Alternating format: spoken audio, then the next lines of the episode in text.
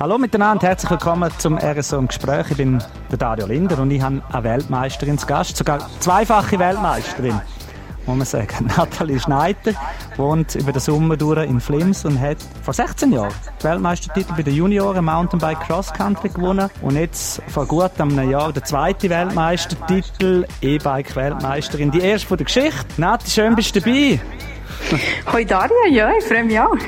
Hast du gedacht, nach dem Rücktritt, vom Rücktritt als aktive Sportler mag ich nicht mehr so und darum äh, fahre ich jetzt E-Bike?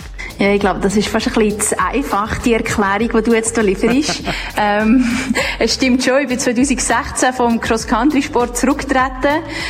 Äh, und dann hat es mich letztes Jahr nochmal gepackt und ich bin aufs E-Mountainbike umgesattelt und ganz so einfach, wie, wie viele denken, ist das also schon nicht. Hast du allgemein ein bisschen Mühe mit dem Image vom E-Bike? Weißt du, das ist ja wirklich so. Ja, die, die nicht mehr mögen, die fahren E-Bike und das ist ja eben nicht so.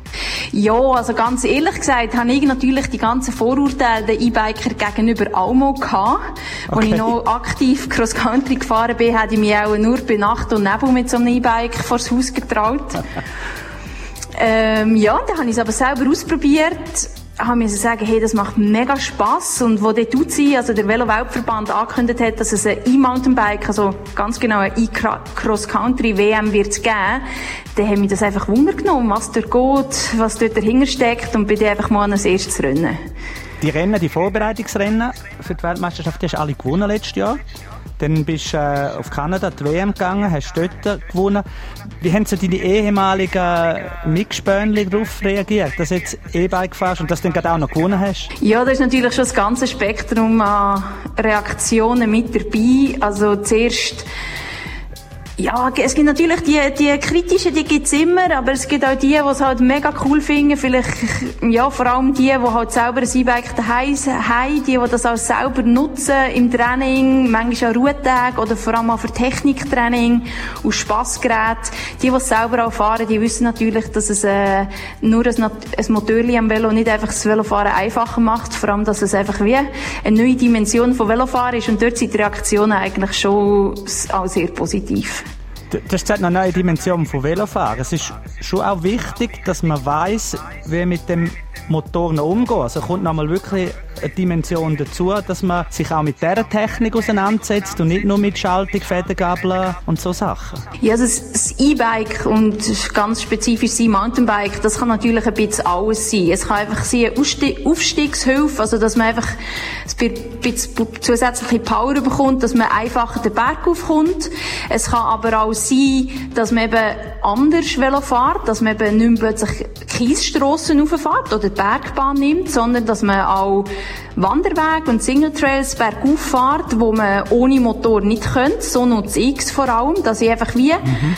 schwierigere Sachen kann fahren kann, die ich ohne Motor nie im Leben könnte fahren Also dort liegt es nicht am Dampf in den Beinen, sondern einfach, dass es wie einfach nicht möglich ist.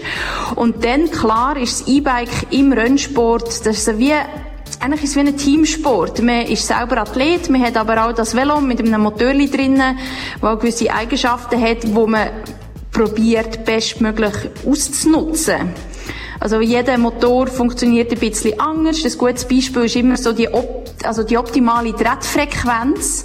Der ist bei jedem Motor anders und da muss man sich natürlich aus, aus Pilot von dem Velo überlegen, mit welcher Drehfrequenz fahre ich jetzt das Velo, dass der Motor möglichst effizient funktioniert. Ich glaube, das ist ein Beispiel, das jedem einleuchtet und mhm. das ist jetzt nur eins von ganz vielen.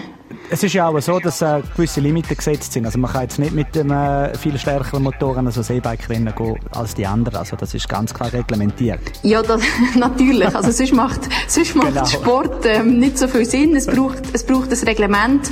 Und ganz wichtig, es braucht auch Kontrollen, die überprüfen, dass man eben nicht beschießt. Das ist äh, normal im Sport so mit der Dopingkontrolle, wo man schaut, dass der Athlet selber nicht beschießt. Und genauso ist es eigentlich auch beim mechanischen Doping vom Velo. Also wir haben vorher gerade du hast gesagt, E-Biken in, in den Bergen, dass du Sachen fährst, wo du davor nicht gefahren bist, also nicht aufwärts gefahren bist.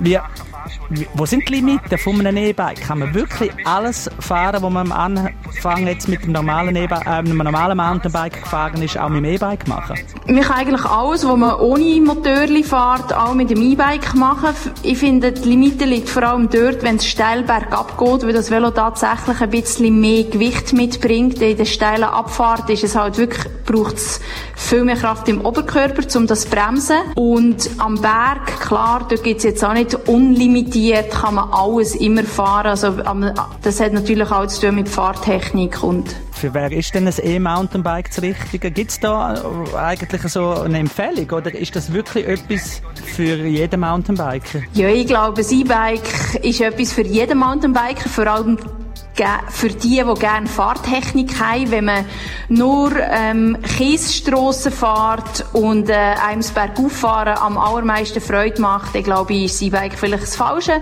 Aber wenn man gerne schöne Panorama hat, gerne äh, grosse Tourenfahrt, ähm, gerne Single Trail fahrt, dann ist das E-Bike einfach schon ein mega cooles Gerät.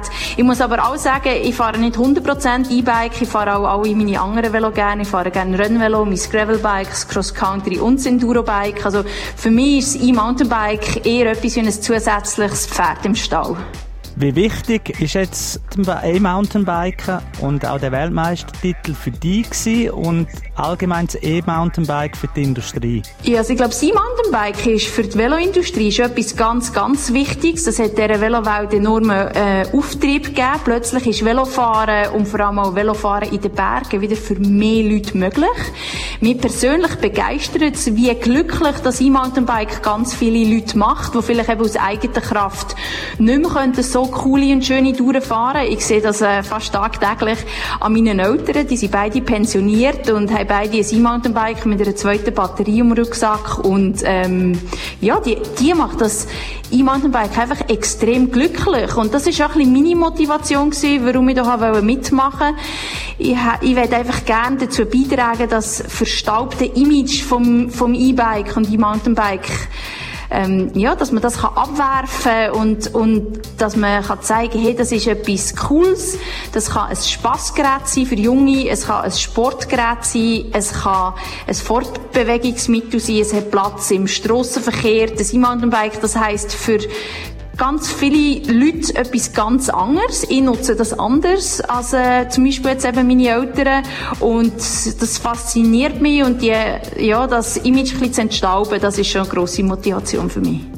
Super, danke vielmals. Nathalie Schneider, die erste E-Mountainbike-Weltmeisterin, die es gibt. Die nächsten Weltmeisterschaften, die sind äh, im Oktober in Österreich, so wie es aussieht. Ja, im Moment ist natürlich die Welt recht unsicher, aber ja, geplant ist es. Zweite Oktoberwoche, Weltmeisterschaft in Österreich. Und wenn die stattfindet, dann wird ich sicher sehr gut vorbereitet am Start stehen. Beide Motoren, dein Motor und der vom Bike sind parat. Danke vielmals, Nathalie Schneider.